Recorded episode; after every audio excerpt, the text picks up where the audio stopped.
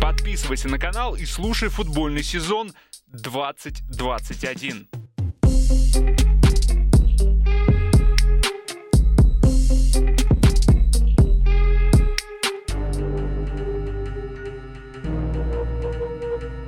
Наш подкаст «Футбольный сезон» продолжает фиксировать главные события года. В этом случае хотелось бы задокументировать выход значимой для футбола книги. Вашему вниманию предлагается перевод нескольких интересных отрывков из книги Андрея Шевченко. Автор перевода – журналист Юрий Шевченко. Ссылку на текстовый вариант ищите в описании к видео. Итак, приступим.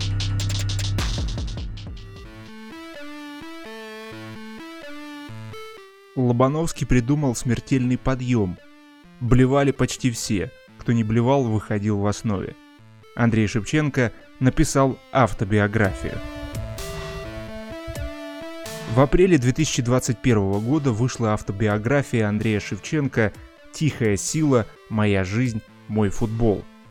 Она написана на итальянском в соавторстве с журналистом Sky Sport Алессандро Альчатто – который работал над книгами Карло Анчелотти, Андреа Пирло, Вальтера Мадзари и Фабио Канаварро. «Тихая сила. Моя жизнь. Мой футбол» — главный футбольный бестселлер итальянского Амазона прямо сейчас. В отзывах книгу хвалят, но отмечают, что в ней мало неожиданного, никаких ярких высказываний и мнений. Все очень дипломатично и уважительно, все соответствует образу Шевченко — пишет один из читателей. А мы нашли в книге немало интересного. Спорт и родители спасли меня. Большинство друзей умерли от наркотиков, алкоголя, оружия. Накануне аварии на Чернобыльской АЭС в марте 1986 года Андрей, ему тогда было 9, сыграл на турнире между киевскими школами. Его заметил тренер Дю США «Динамо» Александр Шпаков – После просмотра сомнений не было. Шевченко позвали заниматься в главный клуб Киева. Сложно передать, какие эмоции я испытывал, впервые оказавшись возле ворот Дю США «Динамо». Идеальные поля, восхитительные раздевалки, тренировки рядом с ребятами постарше, которые, как и мы, мечтали стать профессионалами, сыграть в чемпионате, а возможно и в Еврокубках, вспоминает Шевченко. Но все это длилось недолго, вскоре взорвался четвертый энергоблок. Андрея, как и многих детей, эвакуировали на Азовское море. Через месяц к нему присоединилась сестра, чуть позже родители.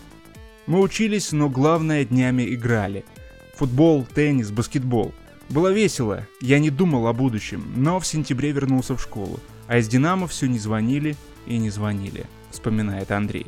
День, когда Шпаков позвонил маме Андрея и пригласил его снова присоединиться к команде, Шевченко называет переломным в жизни – Иначе меня бы засосало токсичное облако.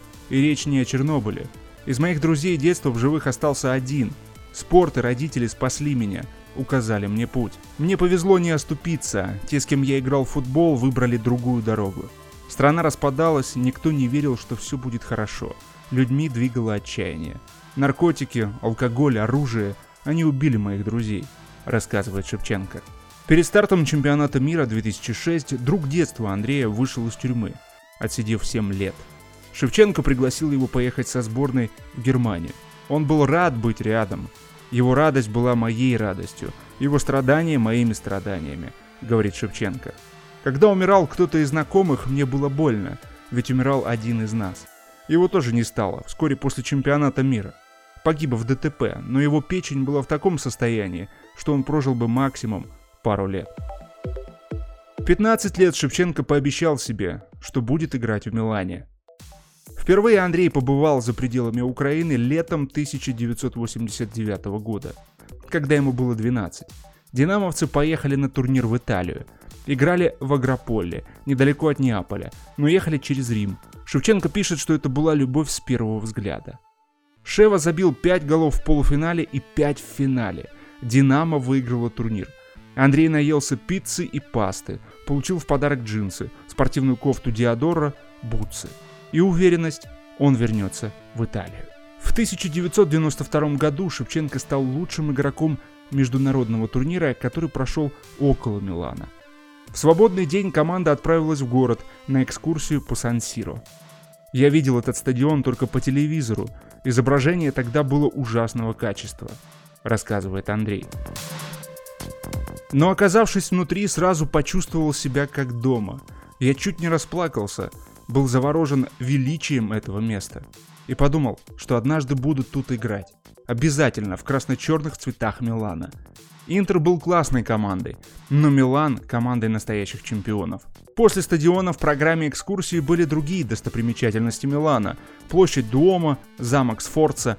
Покидая замок, Андрей бросил в фонтан монетку. Ведь монетка в фонтане к обязательному возвращению. Лобановский самый важный человек в карьере Андрея. Без него не было бы Шевченко. Его называли полковником, а я был его верным солдатом на поле – он поразил меня, околдовал. Я слушал его приказы, выполнял, трудился, рос, становился лучше. Без него не было бы меня. Я сражался за него, работал до последней капли пота, пробирался по грязи, ведь не существует простого пути к славе. Его тренировки были проверкой на прочность, до изнеможения, когда каждый мускул тела просил о пощаде, когда ты хотел умереть, но возрождался.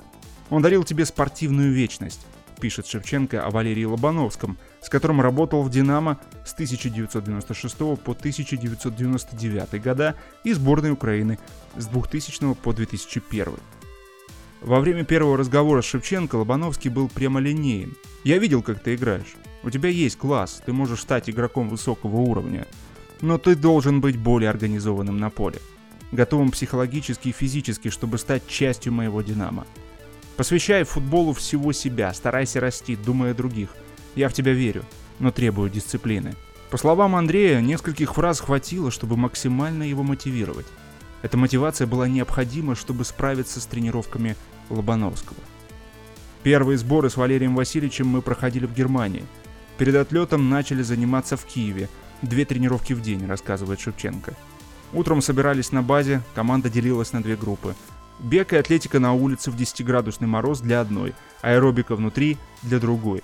Мы были в шоке, для чего футбольной команде заниматься аэробикой.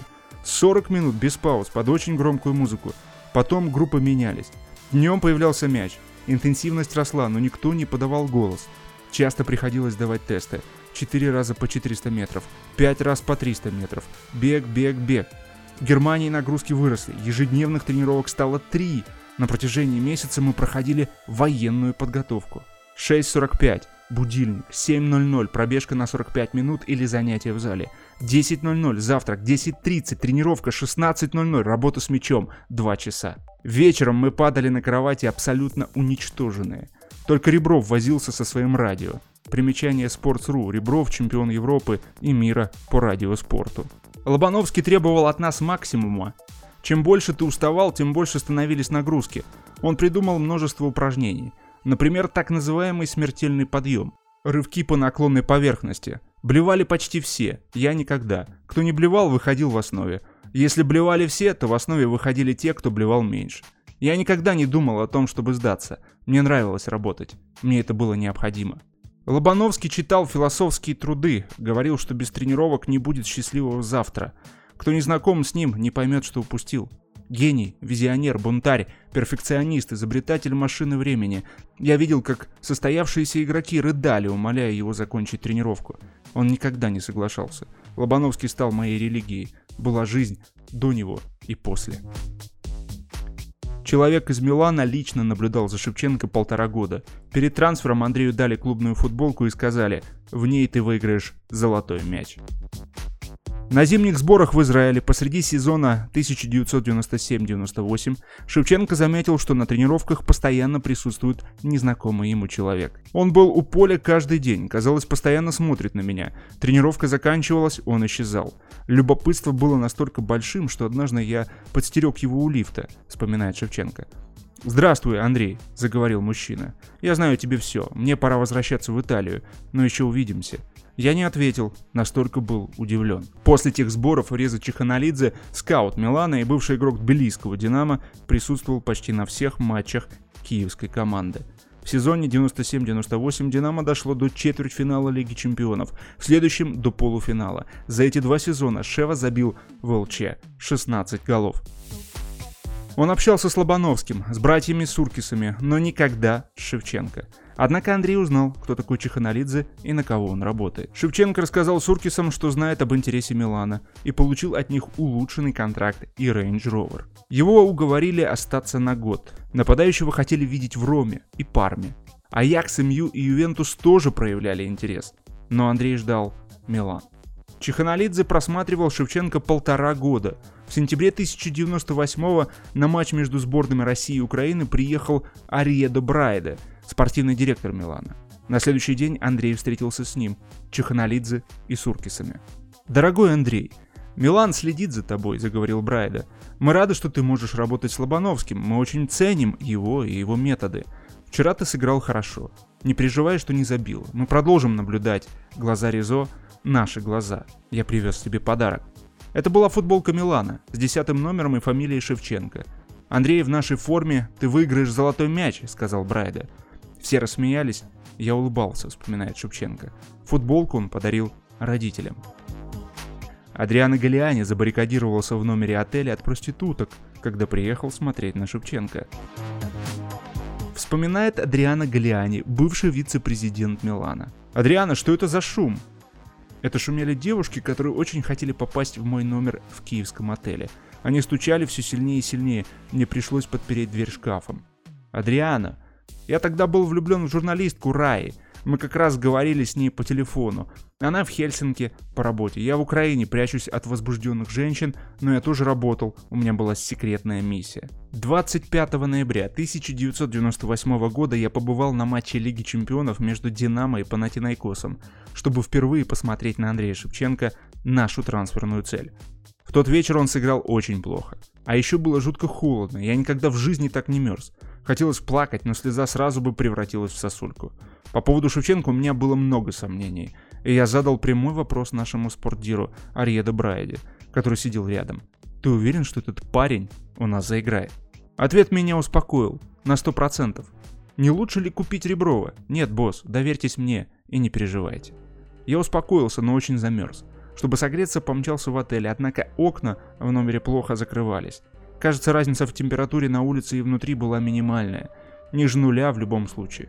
Я попросил у женщины, которая сидела на моем этаже, одеяло и обогреватель, но у нее был другой вариант. Она указала на девочек. Я отрицательно помахал головой и сказал, что влюблен, но меня никто не понял. Ни она, ни девочки, начавшие двигаться в мою сторону. Я попятился, вернулся в номер, закрылся. Но они не сдавались. Начали стучать. Дверь тоже закрывалась плохо, поэтому я передвинул шкаф. «Адриана, так что, откуда этот шум?» «Ничего особенного. Переселяюсь в другой номер». Без одеял, без обогревателя, под атакой и в холоде, всего один раз в жизни я спал в пальто.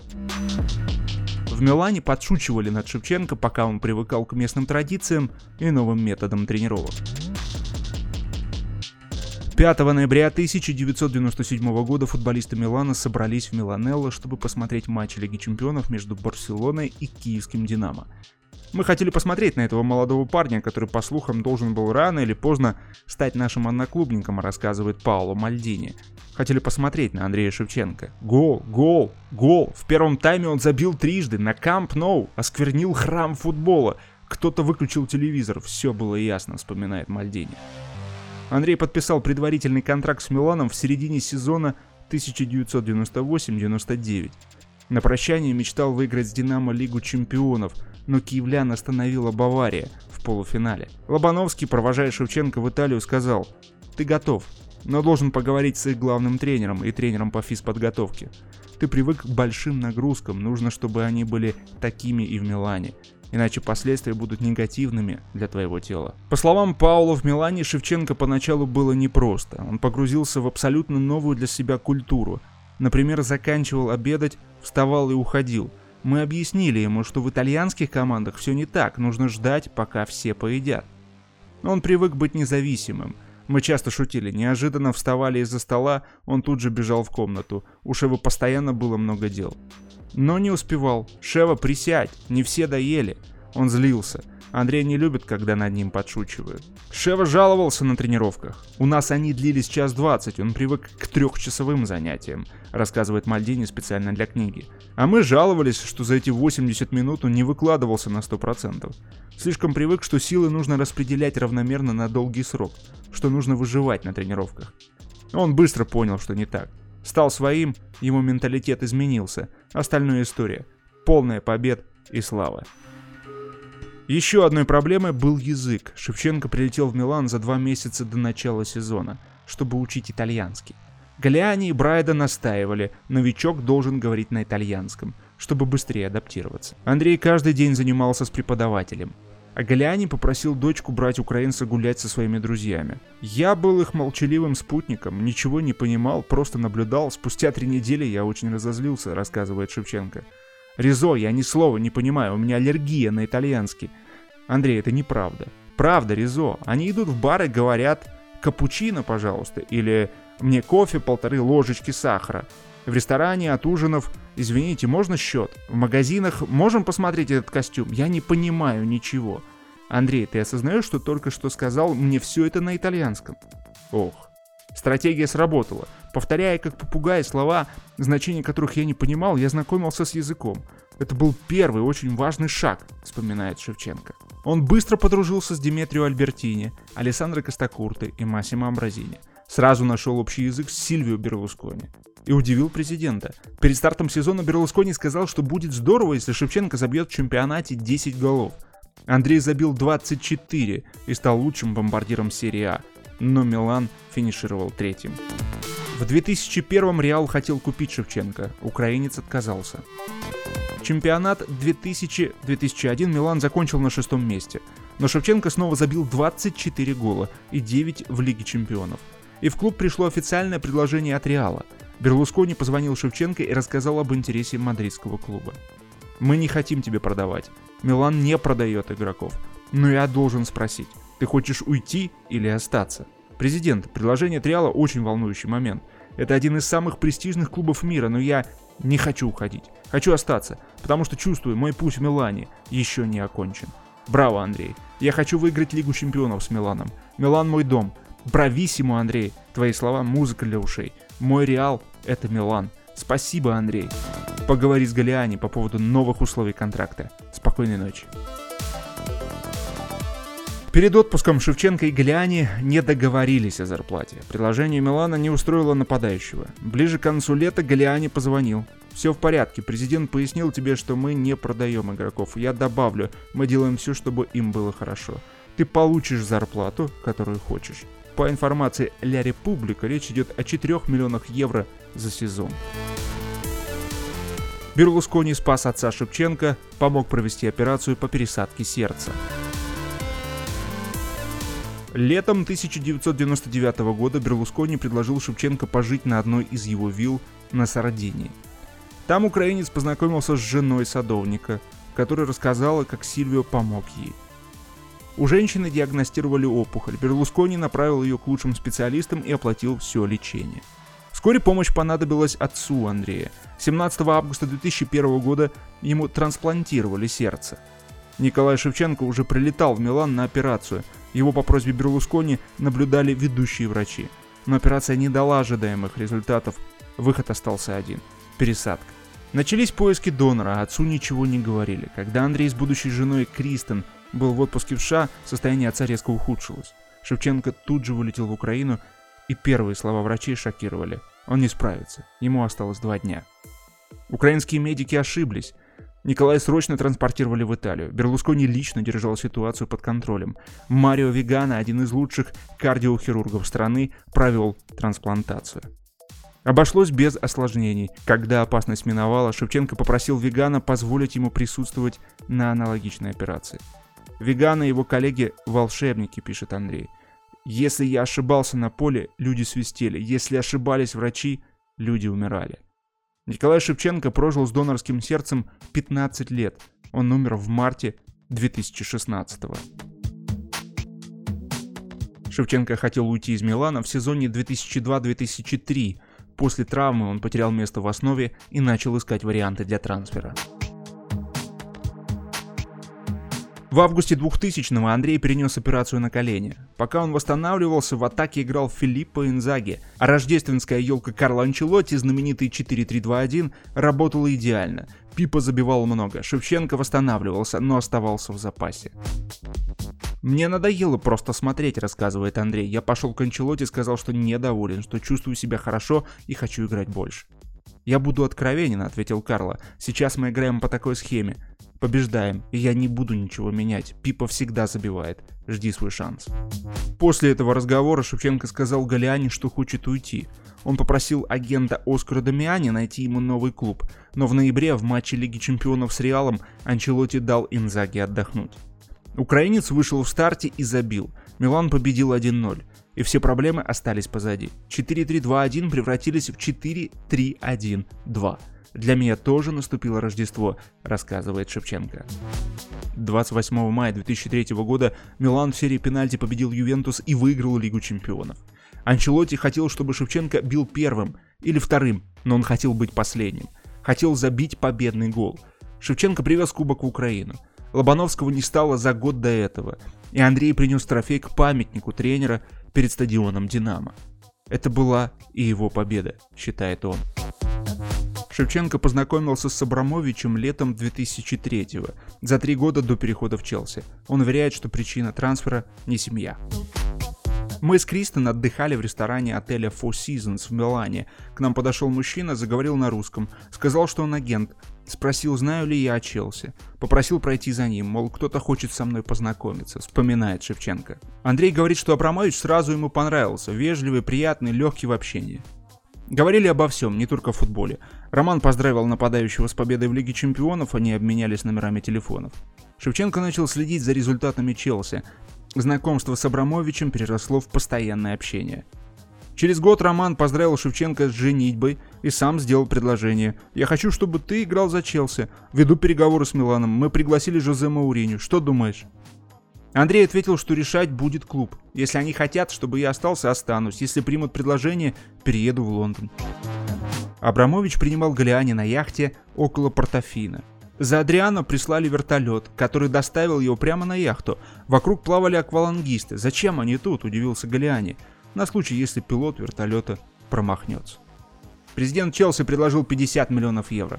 Галиани позвонил Берлускони. Тот принял решение мгновенно, даже не обсуждая ничего. В декабре 2004 исполнилось пророчество Брайды. Шевченко взял золотой мяч.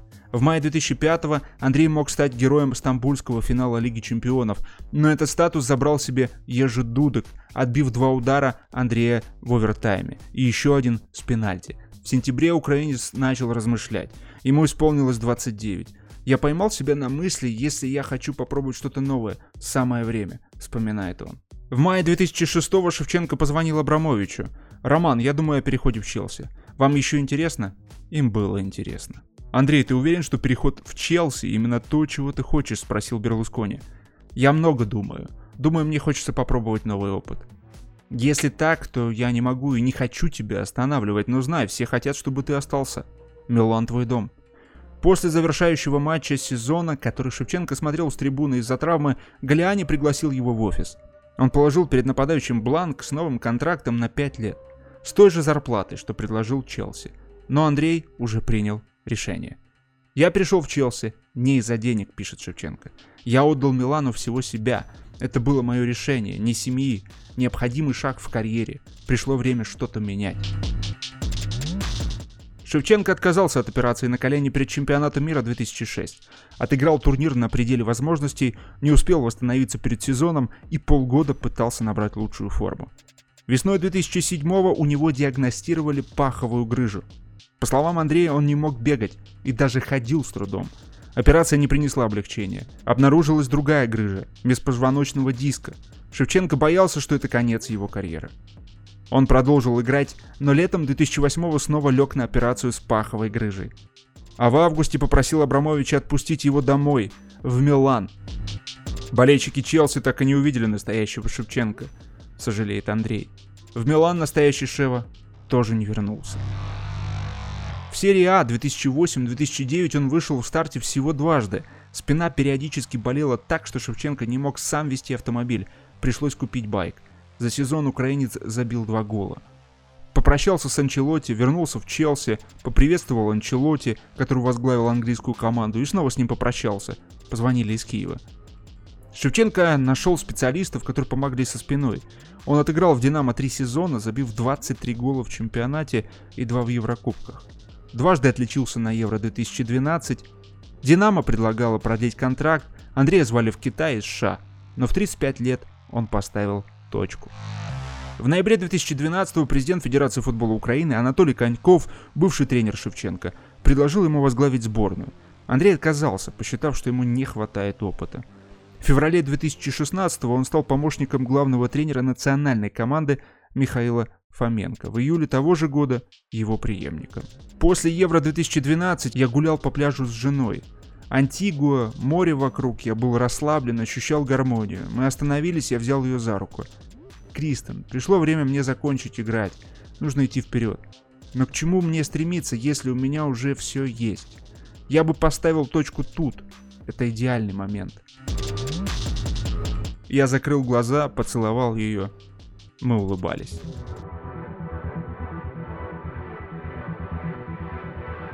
Вирус меняет правила для самой популярной игры на планете. Сезон 2020-2021 проходит в непривычных и сложных условиях. Александр Еременко и Максим Верховых фиксируют события этого футбольного года.